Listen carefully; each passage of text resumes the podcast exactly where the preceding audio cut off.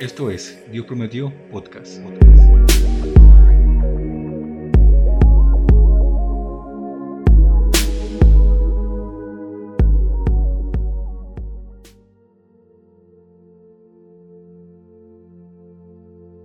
Era necesario. Era necesario que un año como este tan irregular pasara en nuestras vidas que nos diéramos cuenta que no somos dueños del mundo y que ese mismo mundo que decíamos gobernar nos encerró, que realmente no somos dueños de nada, pero somos malos administradores de todo. Creo que era necesario que nos diéramos cuenta de lo que realmente es valioso. Creíamos que el trabajo lo era y nos colocaron en cuarentena damos por sentado la vida y como un soplo se iba de nuestro lado. Cada uno de nosotros ha escuchado que alguien ha muerto, que alguien se ha ido, que en este año el familiar de alguien, el amigo de alguien, ha perecido. Así que creo indiscutiblemente que este tiempo era necesario para que rescatáramos lo realmente valioso, que creíamos que era suficiente el tiempo que pasábamos con los seres queridos, ese tiempo que sobraba del trabajo y las ocupaciones, pero nos dimos cuenta que realmente no era suficiente, que aquellos que queríamos conocer en el hogar realmente no los conocíamos, que entre más tiempo pasábamos parecían personas diferentes. Este tiempo de cuarentena nos mostró que realmente somos mucho más de lo que creemos y que la persona que está frente a nosotros o a nuestro lado tiene mucho más por descubrir de lo que creíamos. Que el amor no son palabras, son hechos. Y que muchas veces también es el ser prudente, paciente, manso.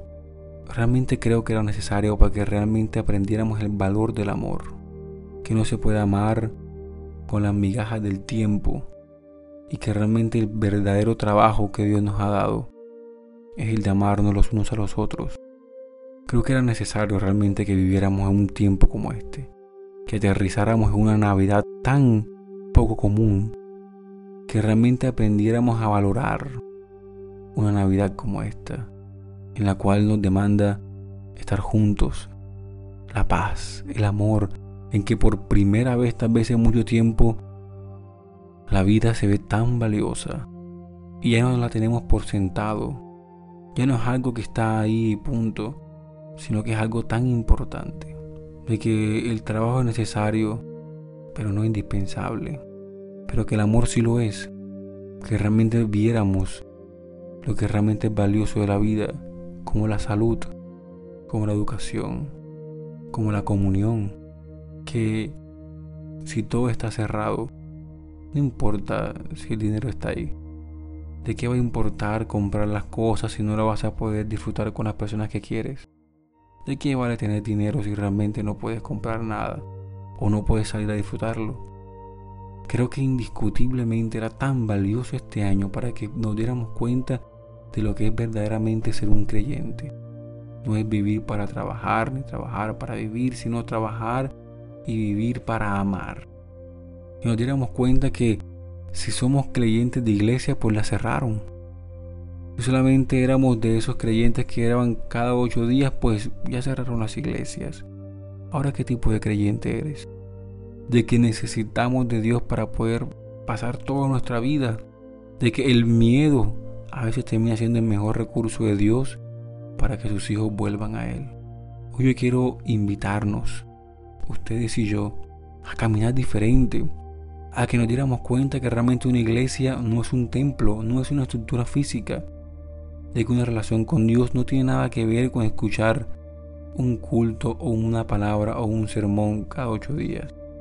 De que va mucho más allá la interacción con el Dios de amor. Y de que muchas veces la interacción se ve en lo íntimo, con la puerta cerrada, con la persona que tienes a tu lado. Y de que el amor hacia lo que tú ves es tan importante como a eso que no ves de que lo que experimentas en tu piel cuando hablas, tocas, es muy importante al momento de cuando experimentas algo en tu espíritu.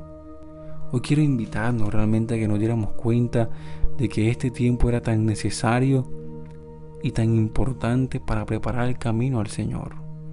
De que Él está puliendo a las personas para que nos diéramos cuenta de lo, que, de lo valioso que es Él, de lo importante que es Él y de que necesitábamos encontrarnos con Él, de que Él sigue siendo Dios de todo de que puede cerrar sus propias iglesias, de que puede cerrarlo todo, desde la, desde la economía, el gobierno, todo, para que solamente quede Él.